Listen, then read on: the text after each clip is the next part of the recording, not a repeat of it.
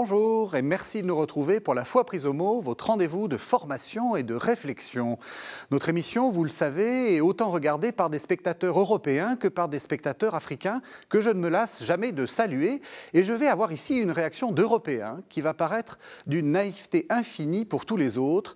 Depuis le conflit en Ukraine, nous avons découvert que la guerre n'avait pas disparu et qu'elle peut s'inviter au beau milieu de l'Europe. Et voilà que son irruption force nous autres chrétiens appartenant à de vieilles nations habituées à la paix, à nous reposer de très anciennes questions. Est-ce qu'il est légitime de faire la guerre? Est-ce que nous y sommes prêts? Et quelle attitude doit avoir le chrétien face à la guerre? Pour répondre à ces questions, deux invités. Le père Bernard Bourdin, bonsoir. Bonsoir. Vous êtes dominicain et vous êtes professeur de philosophie politique à l'Institut catholique de Paris. Et puis Martin Motte, bonsoir. Bonsoir. Vous, vous êtes historien, vous êtes directeur d'études à l'école pratique des hautes études et vous êtes le responsable du cours de stratégie à l'école de guerre vous êtes parfaitement adapté pour cette, pour cette émission. Et c'est à vous que je vais poser la première question, puisque vous, vous enseignez à l'école de guerre. C'est quoi la guerre? C'est un usage systématique de la violence à des fins politiques. Euh, euh, vous pouvez avoir un usage ponctuel de la violence à des fins politiques, mais on appellera ça plutôt le terrorisme. Mhm. Euh, vous pouvez avoir un usage de la violence non politique, c'est la bagarre d'ivrogne. vous pouvez avoir un usage systématique de la violence à des fins non politiques, c'est la lutte de clans pour un trafic de drogue. Et on parle de guerre des gangs, on se rapproche quand même de la guerre, mais s'il n'y a pas de but politique, c'est-à-dire s'il n'est pas impliqué, ne sont pas impliqués les rapports d'allégeance, de fidélité, etc., entre hommes, alors il est difficile de parler de guerre. Donc on retrouve cette, dans cette définition l'idée un peu ancienne qu'il y aurait deux modes d'interaction entre les, nations, la diplomatie et la guerre, quelque chose comme ça. Euh, à ceci près que euh, Clausewitz disait que euh, sous l'Ancien Régime au moins, la guerre était une forme de diplomatie un peu plus tendue. C'est-à-dire qu'il ne faut pas s'imaginer que la diplomatie cesse pendant la guerre. Même dans la Seconde Guerre mondiale, vous avez eu des négociations discrètes par des canaux détournés entre Hitler et Staline, par exemple. Donc la diplomatie ne s'arrête pas absolument quand les armes parlent. Est-ce qu'il y a euh, une histoire de la guerre? Je veux dire, euh, il y a évidemment une histoire de, euh, l'armement, peut-être, enfin j'espère d'ailleurs, une histoire de la stratégie, parce que ça dépend évidemment de l'armement. Mais est-ce qu'il y a une histoire de la guerre? Est-ce que c'est toujours la même, la même, le même choc de deux, de deux armées, ou est-ce qu'au contraire c'est beaucoup plus compliqué?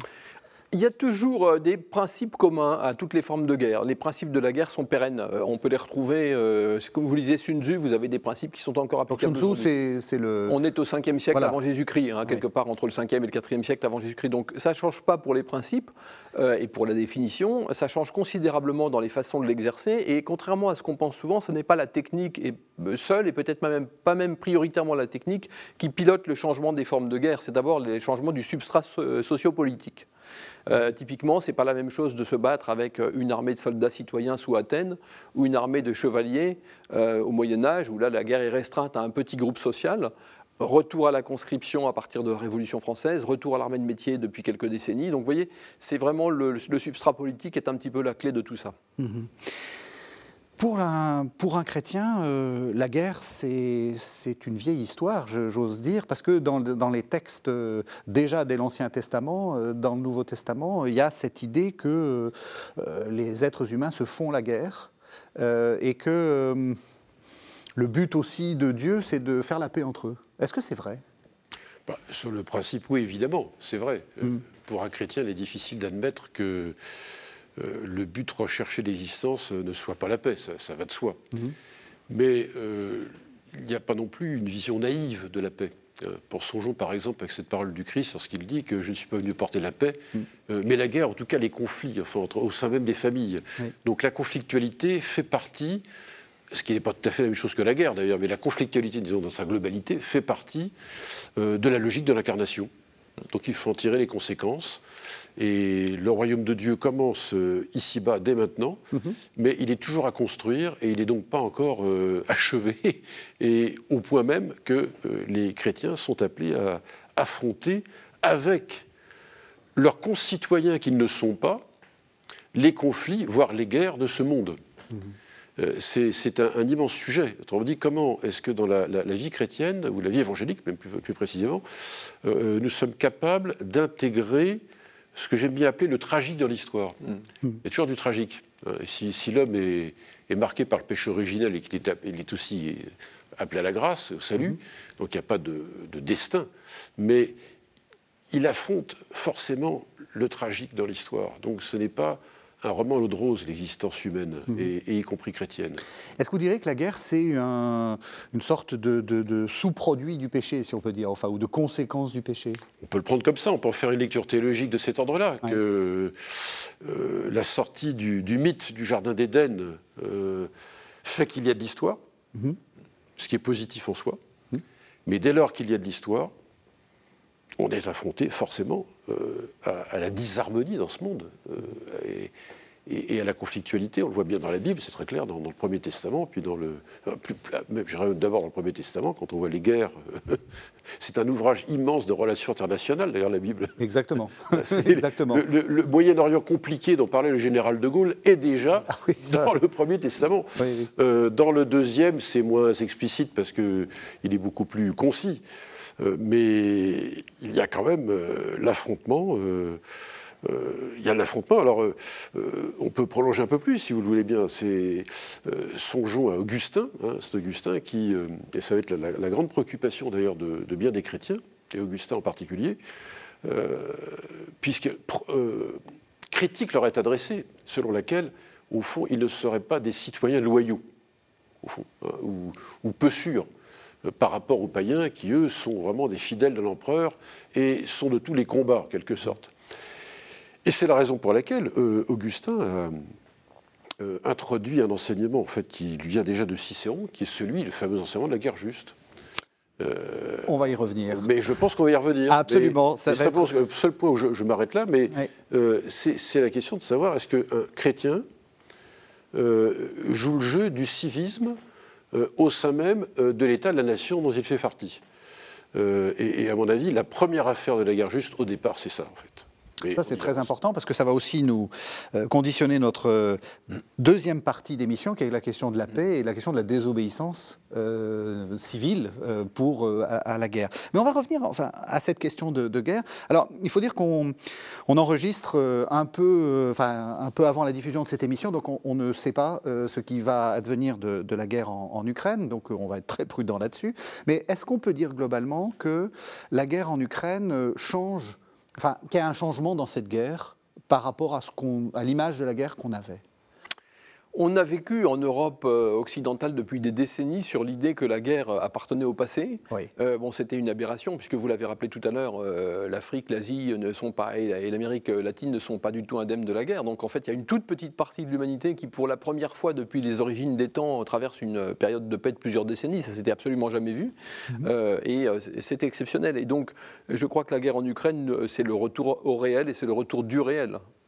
Euh, au fond, on a vécu quand même, euh, pour des tas de raisons historiques, mais aussi pour des raisons idéologiques. On, est quand même ici euh, dans un rousseauisme, disons, qui a été réactivé par mai 68, par l'anthropologie. Très intéressant, par exemple, les études préhistoriques. Hein. les, les, préhistoriens, dans les années 70-80, ont évacué complètement la question de la guerre préhistorique, parce qu'il mmh. était présupposé qu'avant l'invention de la propriété, l'homme était non violent. Et en fait, on se rend compte que c'est pas vrai du tout. Il y a des découvertes qui le montrent. Mmh. Et donc, depuis les années 80-90, 90, il y a un tournant.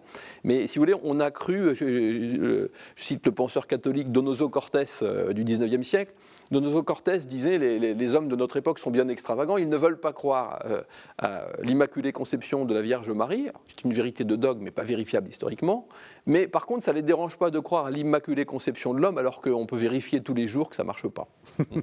c'est effectivement une, c'est un joli, c'est une jolie idée. Euh, mais alors quand même, on a l'impression, et on a entendu que euh, la surprise, c'est que cette guerre en Ukraine réactivait finalement une, une forme de guerre qu'on croyait disparue. C'est vrai que depuis la fin de la Deuxième Guerre mondiale, enfin, disons depuis les, années, les années 80, on est plutôt habitué à des guerres, des sortes de guérillas, c'est-à-dire des, choses où euh, on n'est pas, pas dans de la bataille rangée, etc. Est-ce que est-ce que c'est quand même pas une surprise ça? C'est une, surprise parce que c'est en Europe, mais en réalité, euh, la guerre dite de haute intensité n'a pas cessé. Euh, mm. Après 1945, il y a eu la guerre de Corée, il y a eu la guerre du Vietnam, il y a eu la guerre Iran-Irak, donc les guerres d'Afrique. Donc pas, ça n'avait pas du tout disparu, mais nous pensions que ça avait disparu de notre horizon à nous. Mm-hmm.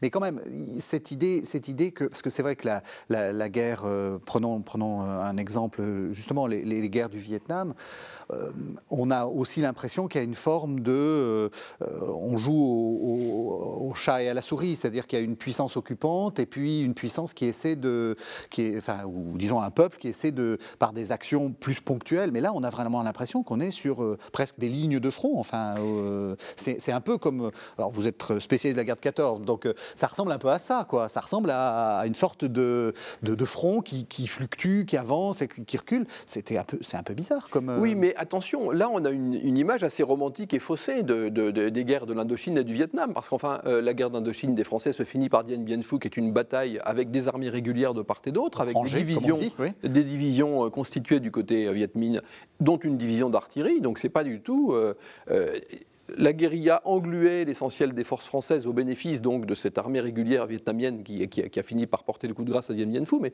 il y, a, aussi des épisodes qui se concluent donc de, guerre de haute intensité. Et de même dans la guerre du Vietnam des Américains. Donc on a, on a une vision euh, là aussi romantique, parce que le guerrier c'est finalement c'est romantique, mais ce n'est pas la réalité.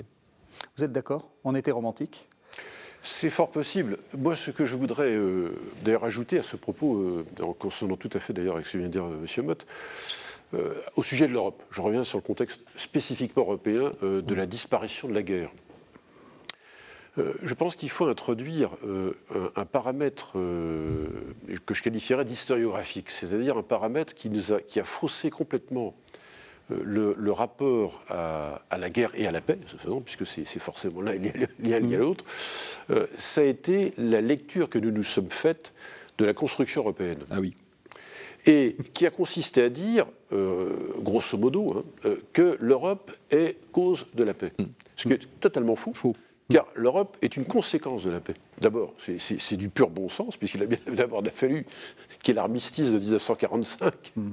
pour que la, guerre cesse, et ensuite que euh, les États, notamment au moins de l'Europe de l'Ouest, puissent construire quelque chose de commun.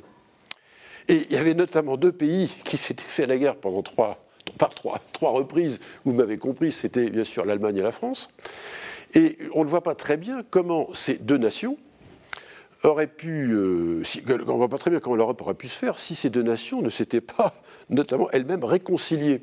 Alors j'en viens, j'ai prononcé le gros mot, si vous voulez, pour moi c'est le mot nation.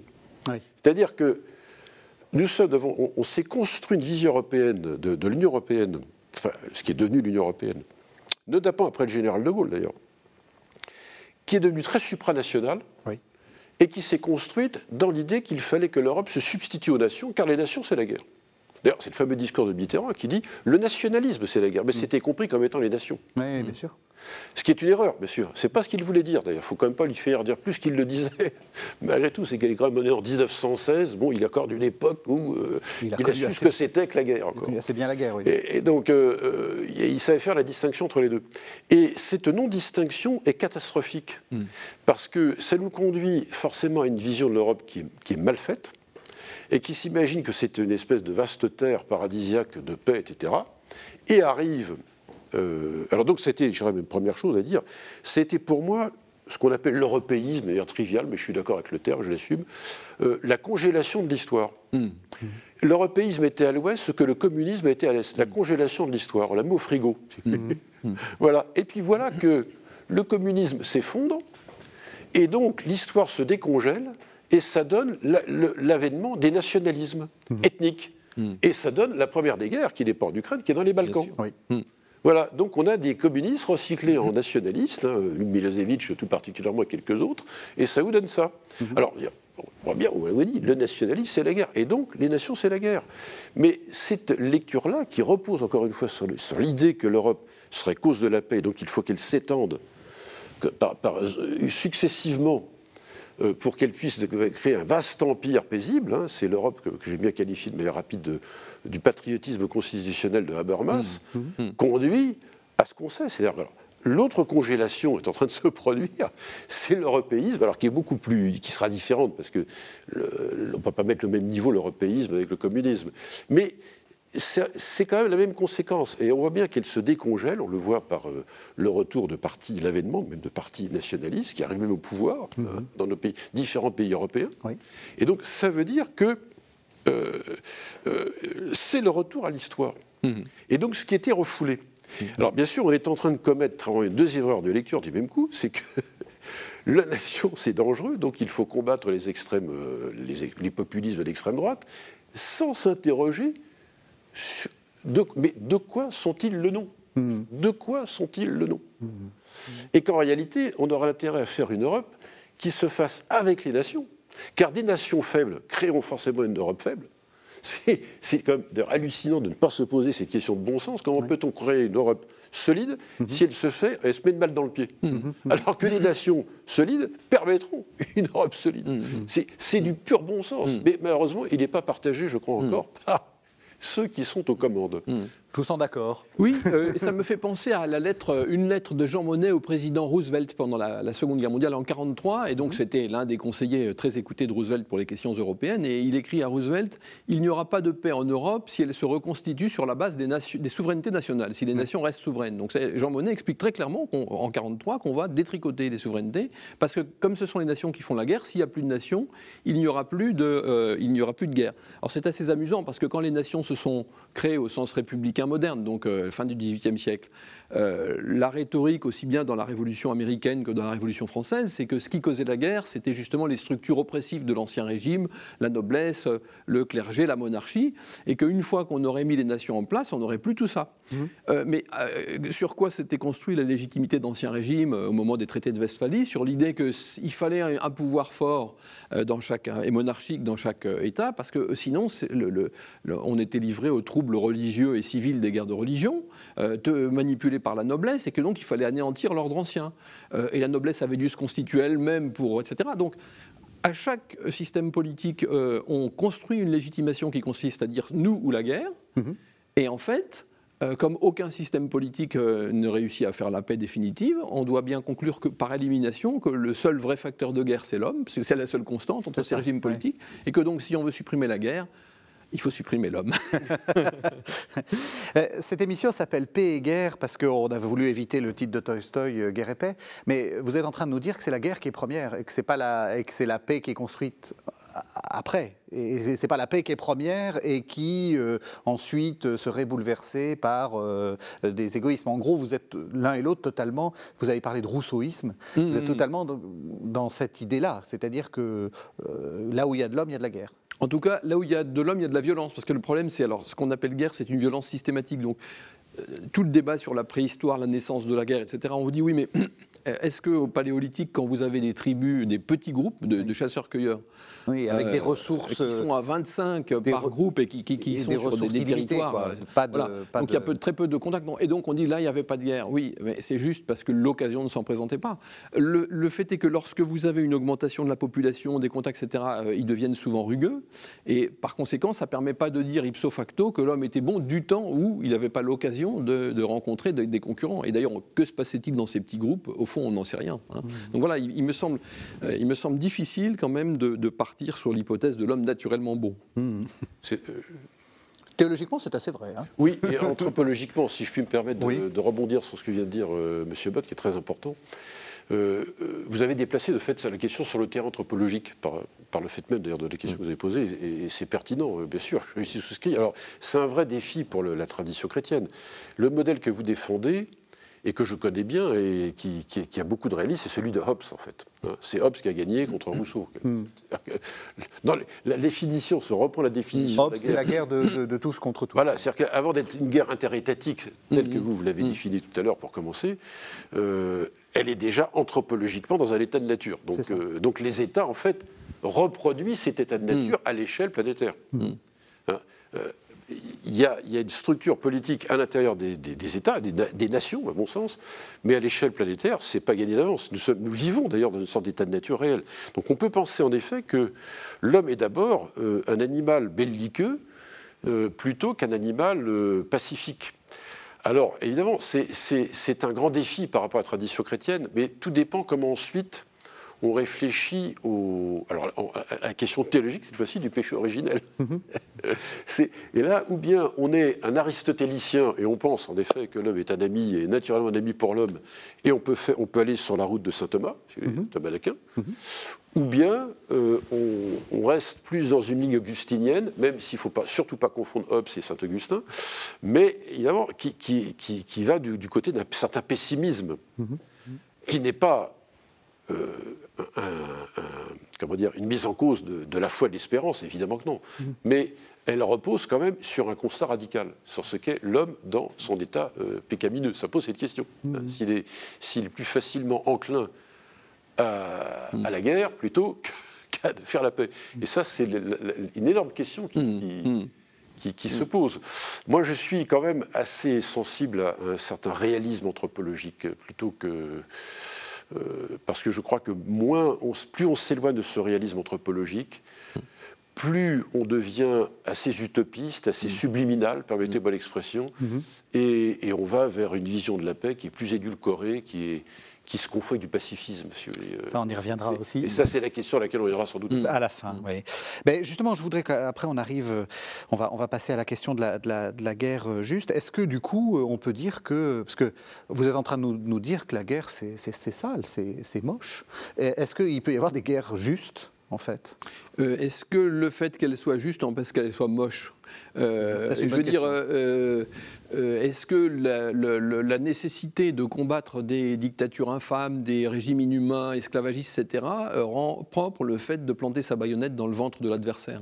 Mhm. Évidemment pas. Mhm. Donc je pense que c'est deux questions différentes. La guerre est toujours moche.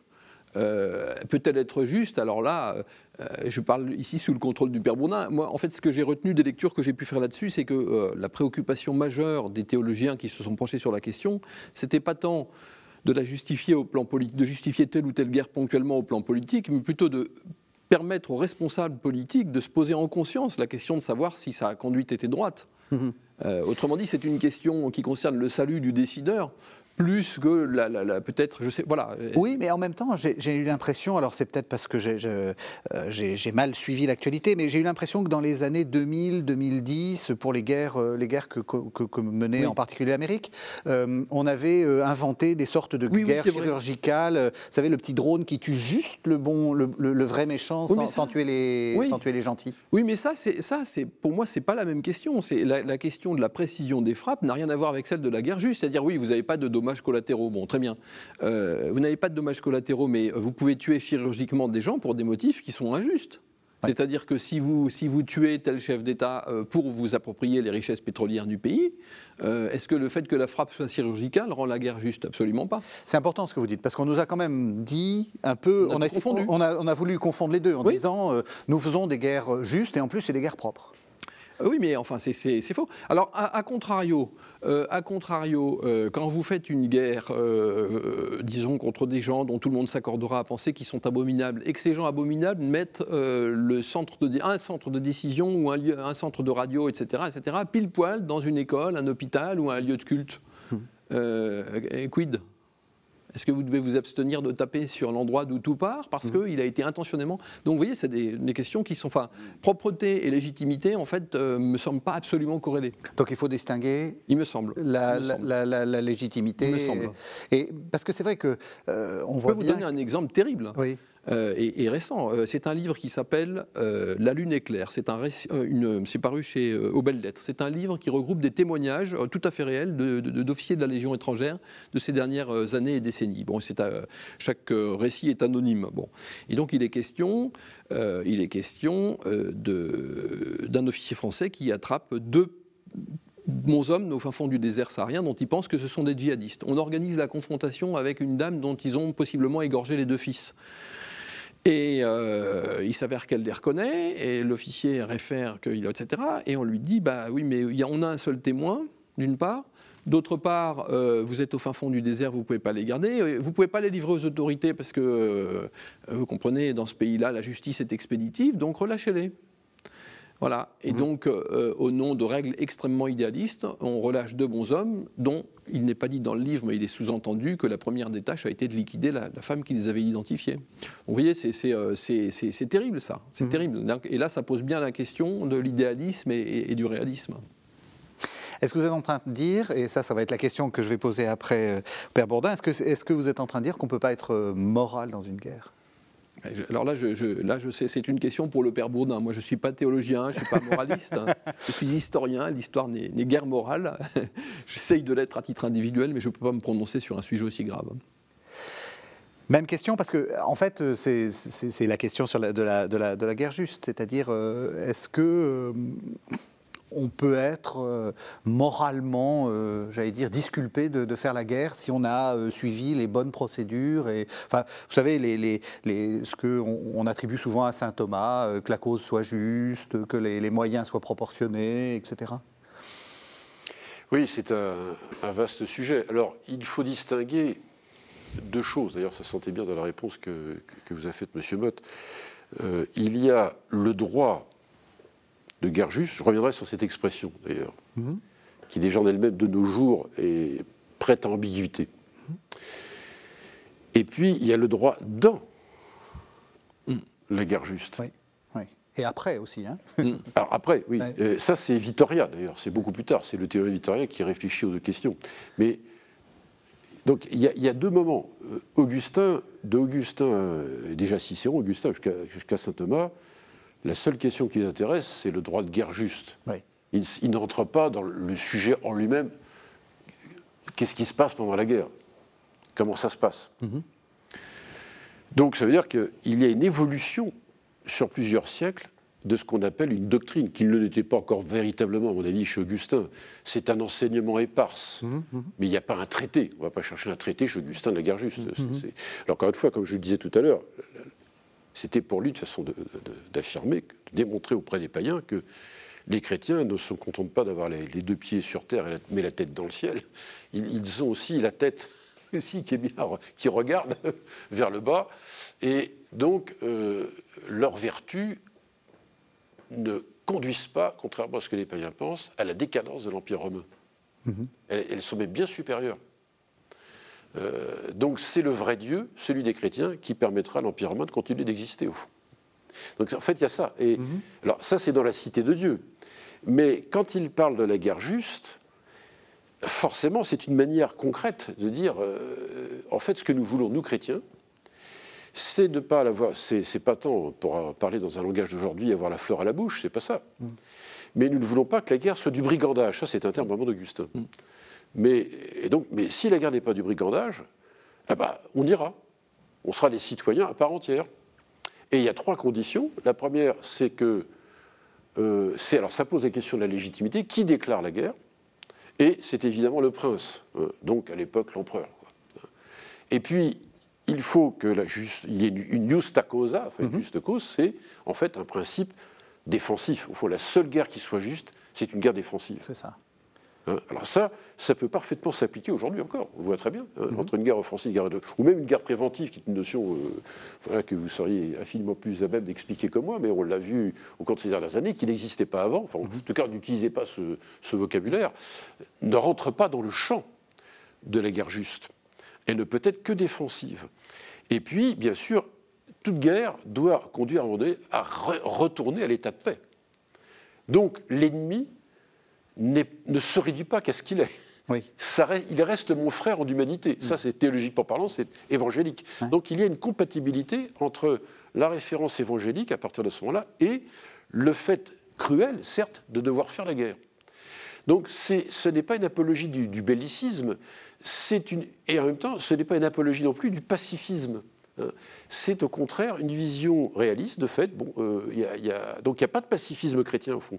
En tout cas, s'il y en a un, il existe, mais il n'est pas conforme à l'enseignement traditionnel de l'Église. C'est plutôt un réalisme à la fois anthropologique et théologique qui consiste à dire que, alors, et, c'est le point que je voulais préciser, que par droit, n'oublions pas que Gustin est un Romain hein, et un bon lecteur de Cicéron, droit, c'est ius. Il mm-hmm. faut parler latin à ce moment-là. Parce que sinon, on, dissocie droit et moral. Mais ius, c'est du droit, et c'est du juste. Mhm. Pour un Romain, c'est indissociable. Mhm. Hein, ce qui est droit est juste, et ce qui est juste est droit. C'est forcément. De nos jours, on a dissocié les deux. Donc, euh, le droit, c'est une théologie du droit qui est une théologie morale du même coup. Hein, même si l'expression n'existe pas à cette époque. Mais droit, dans droit de guerre juste, il y a, y y a l'idée de. C'est presque une tautologie, en fait. La, guerre est, juste si elle rentre dans le droit. Et elle rentre dans le droit, si, et, elle est donc elle est théologiquement justifiable, si on est au non, sur, sur la base de ces trois critères. Hein. Donc ça, c'est très important. Euh, et cet enseignement se, se poursuit au fur et à mesure des siècles. Alors, chez Thomas d'Aquin, il n'y a pas d'originalité, c'est un pur répétiteur. La seule originalité, mais qui est quand même intéressante, c'est qu'il inclut, et c'est très intéressant pour le spécialiste de la guerre d'aujourd'hui, c'est qu'il inclut la question de la guerre comme celle de la rixe ou de la rébellion, enfin les différents degrés de la conflictualité, dans un grand traité, je vous le donne en mille, qui est le traité de la charité. C'est fort. Oui. C'est très fort. Ouais. C'est-à-dire que tout ce qui relève de la conflictualité par gradation successive jusqu'à la guerre fait partie intégrante du traité de la charité. C'est-à-dire que donc la vertu théologale par excellence, qui vient accomplir la justice, en bon, en bon aristotélicien qu'il est, la vertu morale de justice ne se suffit pas elle-même, elle doit s'accomplir dans la charité. Donc la charité ne dépasse pas la justice, ce qui est une erreur, si elle n'a jamais dépassé la justice, elle l'accomplit. Mais en en passant, en acceptant, encore une fois, qu'il y a de fait de la rixe, de la rébellion et de la guerre. Et donc mon ennemi, malgré tout, bah, c'est mon frère. Mais euh, pas, pas- pas encore une fois en se disant euh, laissons, laissons-nous battre. euh, euh, ah non, s'il faut, faire la guerre, il faut faire la guerre. Mais il y a un principe défensif. Vous voyez Alors, les choses deviennent plus techniques. Et là, je, re- je comprends la position de, de M. Matt, c'est que de fait, quand on bascule vraiment dans un monde beaucoup plus moderne, c'est bien sur le papier, hein, et c'est plus le problème pour Thomas d'Aquin de dire si on est des bons citoyens, on est en pleine chrétienté. Donc il n'a pas le problème d'Augustin. hein. Mais alors ensuite, quand on en arrive à Vittoria, euh, d'une certaine façon, on est encore en chrétienté, mais on découvre un nouveau monde, ce sont les Amériques. Et le droit de guerre juste est pensé ou repensé en fonction de la conquête espagnole. Et donc il- cet enseignement prend encore un tout autre sens. C'est comment arriver à humaniser, au fond, ou à moraliser cette conquête espagnole. Et c'est moyennant quoi le, le- le- le- le discours de Vittoria n'est pas sans ambiguïté, parce qu'au fond, il cherche à donner cette fois-ci euh, une, euh, un contenu éthique à la conquête espagnole qui consiste à respecter à la fois les Indiens, qui sont des hommes à part entière, ça fait partie des questions qu'il se posent, hein, c'est un grand débat de l'époque, hein, et en même temps euh, à attendre d'eux en retour euh, une communication, ce qu'il appelle une communication entre les Espagnols et eux, c'est-à-dire qu'ils acceptent aussi qu'on vienne leur, leur rendre visite ici. Et donc c'est pas, c'est-à-dire c'est- pas sans ambiguïté parce qu'il y a toujours un rapport aux civilisés, aux barbares, aux fidèles à l'infidèle. C'est euh, Vittoria, il ne faut pas non plus faire du romantisme autour de Vittoria. hein. Euh, mais il lui donne effectivement un contenu éthique, c'est-à-dire qu'il a bien conscience que les Indiens ne, ne peuvent pas être traités sauvagement non plus. Euh, donc, alors c'est pourquoi il introduit ensuite, il passe de la leçon sur les Indiens à la leçon sur la guerre, où là il est obligé de réfléchir au droit juste dans la guerre, comment la conduire. Et là, et là, évidemment, il y a tout le défi qui est posé. Qu'est-ce que c'est qu'une guerre qui arrive à peu près à respecter les normes de la morale? C'est- Ça, c'est le grand défi. hein. Et, et, au fond, quand on en arrive à Hobbes, c'est tout naturel, d'une certaine manière, on en arrive à Hobbes, euh, on est sorti du monde d'Aristote, et, et là, effectivement, euh, les positions deviennent beaucoup plus radicales. quoi. Euh, C'est ce que n'a pas pensé Vittoria. hein, c'est, il prépare quelque sorte, il prépare quelque sorte ce monde-là. C'est l'idée d'une communauté internationale qui ne se réduit plus à une chrétienté, c'est plus possible mais il n'a pas encore pensé en termes d'État moderne. Ce qui va changer, et, c'est tout le sens de ce que disait mon avis M. Mott tout à l'heure, c'est que du jour où on bascule vers la formation des États modernes, à ce moment-là, il y a à régler le problème de l'inimitié à l'intérieur des communautés politiques, l'état de nature, mais il faudra aussi régler le problème des, inimitiés dans les relations internationales. Et là, ça prend un, un tout autre jour, une toute autre dimension. Je pense à Vatel en particulier, euh, au XVIIe siècle. euh, je pense à... Et puis on arrive à Clausewitz, simplement au XIXe siècle. le- La, la question se radicalise. Le théoricien allemand de. Tiens, voilà, c'est du c'est- 19e c'est siècle. exactement. Là, on rentre dans le monde de Clausewitz, qui n'a plus rien à voir, bien sûr, avec le monde de la, des théologiens chrétiens. C'est- voilà. Euh, je, je, nuancerai un tout petit peu ce que vous dites sur Clausewitz, parce que euh, lorsqu'on voit, alors il y a ses textes, puis il y a sa vie. Euh, et lorsque, est-ce que c'est pendant l'occupation de 1814 ou 1815, je ne sais plus laquelle des deux, mais je crois les deux, il est donc officier prussien à Paris, et il appelle les autorités prussiennes, et en particulier Blücher en 1814, qui est le chef des, de l'armée prussienne, à la modération envers la population, parce qu'il y a un grand nombre de gens dans l'armée prussienne qui veulent faire payer aux Français la dureté de l'occupation napoléonienne entre 1806 et 1813. Mhm. Et Clausewitz appelle à la modération parce qu'il euh, il reste dans cette idée que euh, fondamentalement le problème de la guerre c'est de la gagner, mais c'est de la gagner pour un retour à la paix. Donc il n'est pas si coupé peut-être de, de, la tradition. Mhm. Euh, et, et, pour prendre un exemple un peu plus proche de nous, c'est le maréchal Montgomery à la fin de la Seconde Guerre mondiale lorsqu'il arrive en Allemagne, il y a euh, un début de fraternisation entre les troupes britanniques et puis les civils allemands. Et Montgomery interdit les fraternisations et il fait poser une affiche dans laquelle il explique aux Allemands pourquoi il a interdit les fraternisations. Il dit pour l'instant, tant qu'il n'y a pas de traité de paix, euh, il ne peut pas y avoir de paix. Euh, et il n'y a pas de paix parce que euh, euh, vous avez fait la guerre voilà, depuis la fin du 19e siècle, vous avez, vous avez été agressif, etc. etc., etc. mais naturellement, le but de notre guerre, et notre guerre n'a de sens que le, parce que nous voulons redevenir amis avec vous, mais ça n'est possible que sous conditions, et les conditions ne sont pas réunies. Hmm. Et je le dis parce que ce texte est d'un grand réalisme, et d'autre part, il est d'un chrétien tout à fait convaincu. Le maréchal de Montgomery était un fils d'évêque anglican, hmm. et c'était un très grand chrétien. Il lisait la Bible absolument tous les jours, hein, et euh, si on veut avoir une image de soldat chrétien au XXe siècle, c'est un personnage intéressant. Quoique, par ailleurs, tempérament parfaitement odieux et insupportable, mais ça, c'est autre chose. autre chose.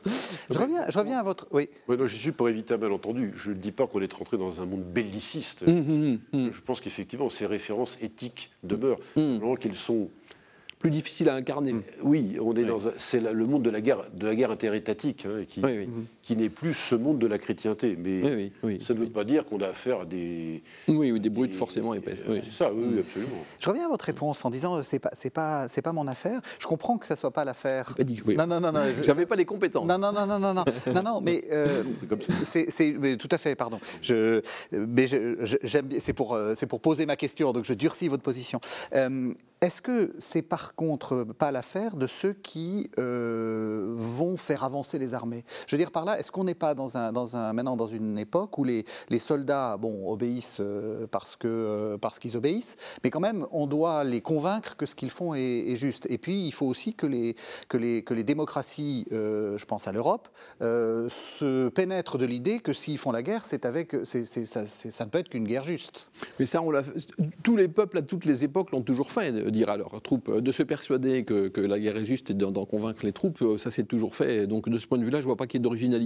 C'est ça. Euh, euh, quant à la première partie de votre question, c'est-à-dire les ceux qui vont mener la, alors il y a les politiques, mais en tout cas les chefs militaires, l'interrogation éthique est souvent présente chez eux. Mmh. ça, je peux en témoigner pour fréquenter par l'école de guerre beaucoup de chefs, y compris des grands chefs, et je peux vous dire que chez de très grands chefs français actuels, euh, la question euh, éthique et la question théologico-politique, euh, elles ne les quittent pas. Hein. Mhm. Donc il ne faut pas croire qu'ils vivent en dehors de ces questions-là. Hein. Mhm. Mhm. La paix. Alors, est-ce que vous avez dit, euh, vous avez dit euh, euh, que, enfin, vous, êtes tous les deux très pessimistes, donc très bien. Réaliste. Réaliste. J'ai envie de vous poser une question, une question très, très naïve. Est-ce que, est-ce que la paix est possible? Est-ce que, en gros, on peut, on peut sortir de si tu veux la paix, prépare la guerre? Est-ce qu'on peut arriver à l'idée de si tu veux la paix, fais la paix? Je ne sais pas, euh, j'ai du mal à comprendre la question. Euh, si tu veux la paix, prépare la guerre, c'est une injonction qui s'adresse évidemment pas à la personne, c'est ce qui s'adresse à l'État, me semble-t-il. Euh, et je pense que c'est une maxime d'État qui restera vraie, je ne sais pas jusqu'à quand, mais vraisemblablement tant que le monde sera monde. Euh, et euh, si tu veux la paix, prépare la paix. Il me semble que c'est un conseil qui s'adresse plus à tout un chacun. Mhm. Et je pense qu'il y a bel et bien un lien entre nos choix personnels et la guerre et la paix interétatique. C'est que euh, dans toute l'histoire, les guerres sont aussi des guerres de dérivation de tensions intérieures. Donc plus nous faisons monter la tension sociopolitique autour de nous, plus nous préparons un terrain euh, qui peut être celui de la guerre civile, mais qui peut être détourné en guerre étrangère. Mm. Donc euh, je pense qu'il n'y a pas de coupure radicale entre, entre notre vie et puis la, paix et la guerre. Nous sommes tous appelés à être des artisans de paix à notre toute petite échelle, mais je ne pense pas que ce soit être artisan de paix que de, de nier que l'homme soit aussi il y a des aspects inquiétants parce que c'est ce qu'a dit le père Bourdin tout à l'heure, quand on n'est plus en garde contre ça, évidemment, on ne voit plus venir la menace. Et c'est là qu'en fait on crée la guerre, les conditions de la guerre. Le désarmement, euh, dans l'entre-deux-guerres, ça a été un, ça a été un blanc-seing accordé à Hitler, au fond. Euh, et, c'est, dans les calculs pour la guerre en Ukraine, il est absolument évident que dans les calculs qui ont dû motiver le passage à l'acte de Vladimir Poutine, il y a les budgets d'armement ridicules de l'Europe de l'Ouest. Mmh. Je reviens sur ce que vous venez de dire parce que c'est assez, euh, c'est très important. Euh, vous dites la guerre, ça peut être aussi un dérivatif à des questions intérieures. Très souvent. Peut-être même il faudrait faire une étude guerre par guerre, et puis il y, a une part de, difficile de quantifier tout ça, mais euh, je ne serais pas étonné si on, si on arrivait à me démontrer que la plupart des guerres sont des guerres de dérivation. Autrement dit, un, pouvoir essaie de contrôler sa, population par la guerre ou, Essaye d'éviter la... guerre civile par la guerre étrangère. Par la guerre étrangère. Mm.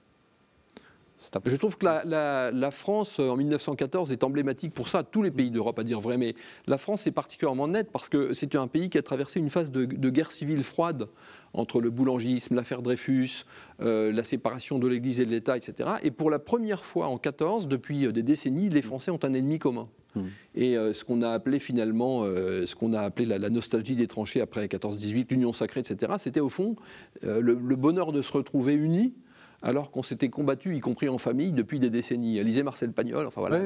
C'est vraiment ça. Donc euh, je, crois que les guerres étrangères sont très souvent la manière d'éviter la guerre civile, oui. Mmh. La paix. Le christianisme est super champion de la paix depuis euh, les années 60, hein, Pacem in Terris de, Jean 23. Un texte que, quand on le relit, est beaucoup plus euh, est beaucoup moins naïf que, ce qu'on en a fait. C'est-à-dire, euh, le pape ne proclame pas la paix euh, universelle euh, comme ça. Euh, est-ce que vous pensez qu'on a été un peu naïf, en, justement dans, cette manière de lire, en disant euh, euh, il faut que la paix, il faut que la paix vienne, et donc je vous pose la question qui, vient, enfin qu'on, est en train de, de, circonscrire de plus en plus au cours de cette émission, c'est la question du pacifisme. Est-ce que vous pensez que le pacifisme, ça soit une bonne chose? Non, le pacifisme n'est pas une bonne chose. Et, et je dirais même qu'il faut à la lumière de ce que vous venez de dire en référence à l'encyclique du pape Jean XXIII, euh, distinguer, me semble-t-il, entre l'enseignement magistériel, en tout cas celui-ci, ça, paraît assez clair, et euh, ce qui en a été fait. Je pense que c'est, mais c'est souvent comme ça. Hein, mm. on est débordé parce que ce que l'on enseigne. Et dans l'imaginaire collectif chrétien de, de ces décennies, il y a effectivement un imaginaire euh, pacifiste, en effet, qui est déjà là. Et que le pape se soit prononcé dans ce sens de la paix, il avait raison. Mais la réception de ce type d'encyclique, forcément, est en passe parce qu'il la précède en réalité. Euh, il y a eu, par exemple, même le, pacifisme organisé par, euh, dans les, années de guerre froide, mm. euh, en fait, par, mm. le, Parti communiste. Par, le Parti communiste. Mm. Et on a vu des chrétiens, je crois, se mêler à tout ça. Donc, en toute naïveté. c'est. Alors, la ah, partie. attendez, je, quand même, moi, on m'a, on, m'a, on m'a éduqué à Martin Luther King, à, Gandhi, la non-violence, etc. C'était, c'était des, des affreux, cela c'était des... Non, c'était pas des affreux. Je pense que. y a, alors je vais très, très Weberien en fait. Hein.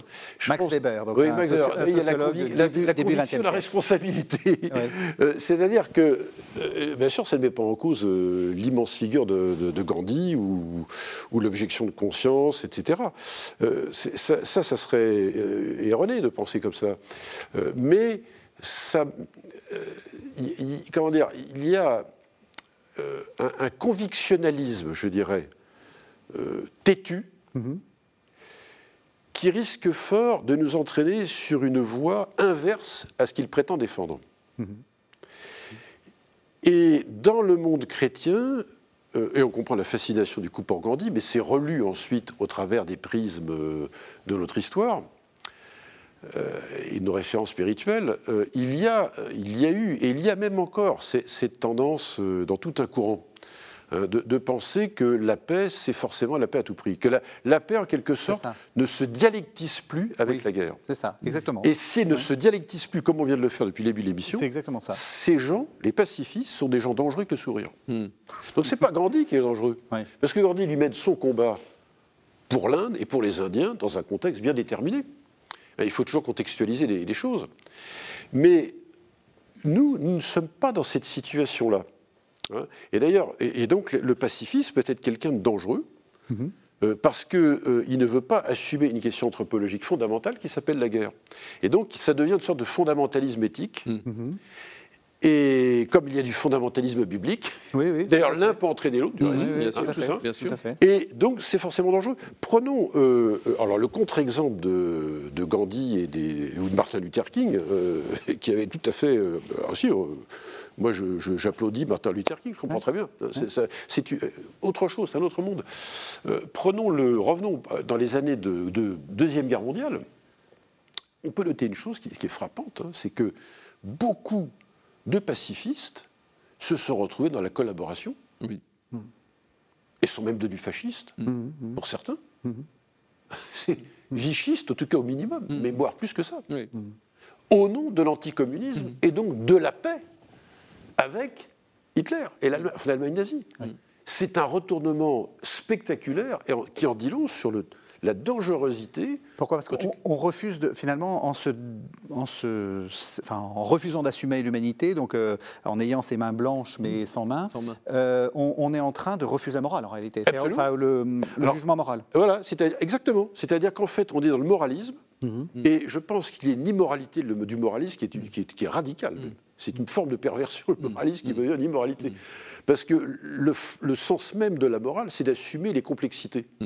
Le moralisme, c'est un simplisme. Oui. La morale, c'est une co- c'est assumer la complexité de l'humanité. Ouais. Alors, face aux guerres, quand on est une fois de plus confronté au tragique de l'histoire, comme c'est le cas dans ces années terribles 30 et 40, euh, le pacifisme est une vaste imposture.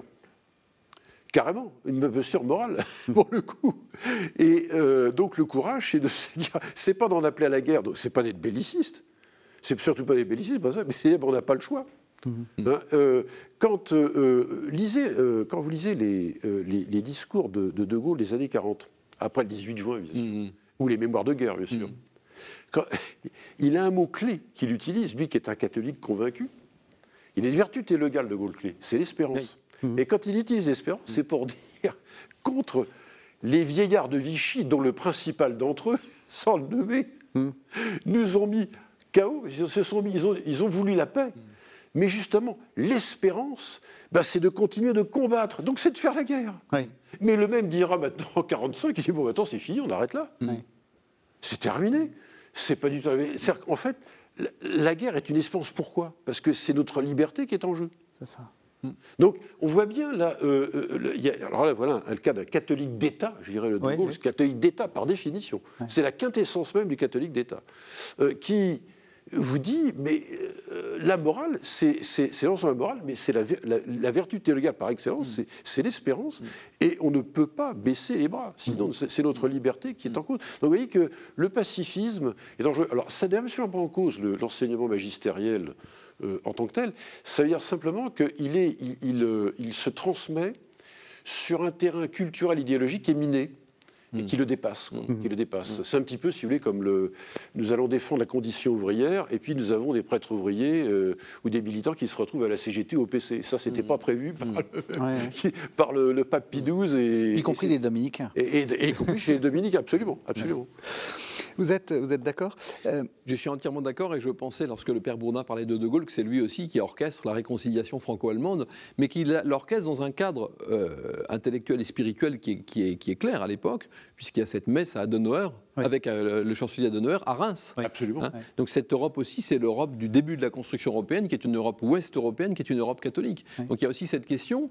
Dans l'idéalisme actuel, euh, on abolit toutes les frontières, c'est comme ça qu'on aura la paix.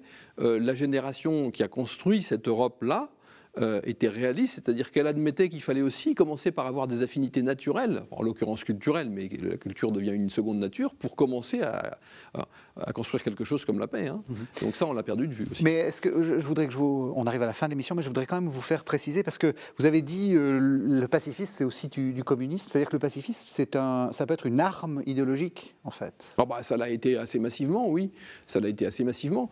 Mais au-delà du communisme, qui est quand même une idéologie du passé maintenant, mais euh, c'est, euh, je dirais, une certaine. Euh, toutes les idéologies de l'horizontalisme absolu. Je pense à la chanson de John Lennon, Imagine. Mhm. Et c'est, parce que ça résume ce dans quoi on a vécu jusqu'à, jusqu'à la guerre en Ukraine, d'une certaine manière. Mhm. Et à un moment, il est dit imagine un monde dans lequel il n'y aurait rien qui, qui, nothing to kill or die for, rien qui exige qu'on tue ou qu'on soit tué.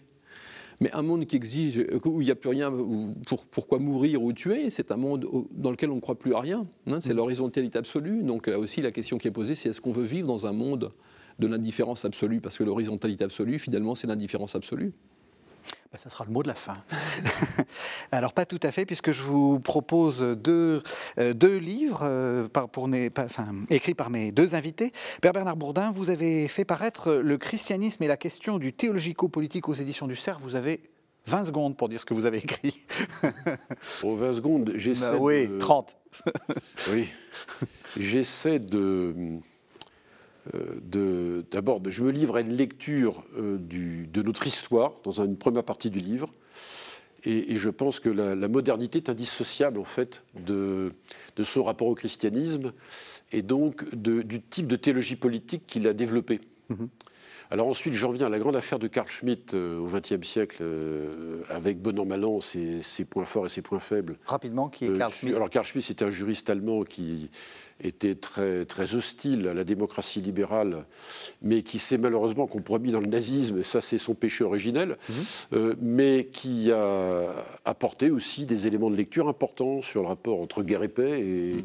euh, je pense au, nomos de la Terre, sûr, qui est pour vous très important, et sur le rapport ami-ennemi, mhm. ce sont des concepts clés. Alors là, il est parfaitement antipacifiste. Donc c'est effectivement un auteur, un auteur clé. C'est un peu le plat de résistance en fait de l'ouvrage, si vous voulez. Euh, et je, conclus par une réflexion autour de la question du peuple. Euh, dans une pensée juive comme celle de Rosenzweig, euh, le peuple accompli, mhm. voilà, réalisé, hors, de l'histoire, apolitique, et les peuples qui combattent dans l'histoire, que sont les peuples chrétiens, et j'établis une confrontation, un débat, celui entre Schmitt et Rosenzweig, euh, au terme de ce livre. Le christianisme et la question du théologico, pardon, politique, aux éditions du CERF. Et puis vous, Martin Mott, euh, La mesure de la force, traité de stratégie de l'école de guerre, c'est aux éditions Texto. On a l'impression que c'est Ferdinand Foch. Alors je n'en suis que le coordinateur. Hein. je suis le coordinateur et, il est l'un des auteurs. C'est un livre écrit avec le professeur Soutou de l'Institut, avec le professeur Zajek de Lyon 3 et avec le lieutenant-colonel de l'Espinois qui est responsable de, euh, du pôle historique de l'armée de l'air. Et donc ce qu'on a voulu faire, c'était euh, de euh, à la fois montrer les constantes de la guerre dans l'histoire, c'est-à-dire les principes, mhm. et la variété, la variété infinie des procédés, justement, la manière de la, de, la, de la, mettre en œuvre dans des circonstances sociologiques, technologiques, etc., différentes. Et on a voulu aussi nous tenir à égale distance des deux péchés originels de la pensée militaire contemporaine actuellement, c'est-à-dire le tout technologique d'un côté, euh, le tout sociologique de l'autre. On a voulu mm. suivre une voie moyenne et politique, au fond, le, primat du politique. Voilà, donc de manière très clausewitzienne. Euh, ce qui est de tradition à l'école de guerre. La mesure de la force, traité de stratégie de l'école de guerre aux éditions Texto. Merci à tous les deux, merci de nous avoir suivis. Vous savez que vous pouvez retrouver cette émission sur le site internet de la chaîne www.ktotv.com et on se retrouve la semaine prochaine.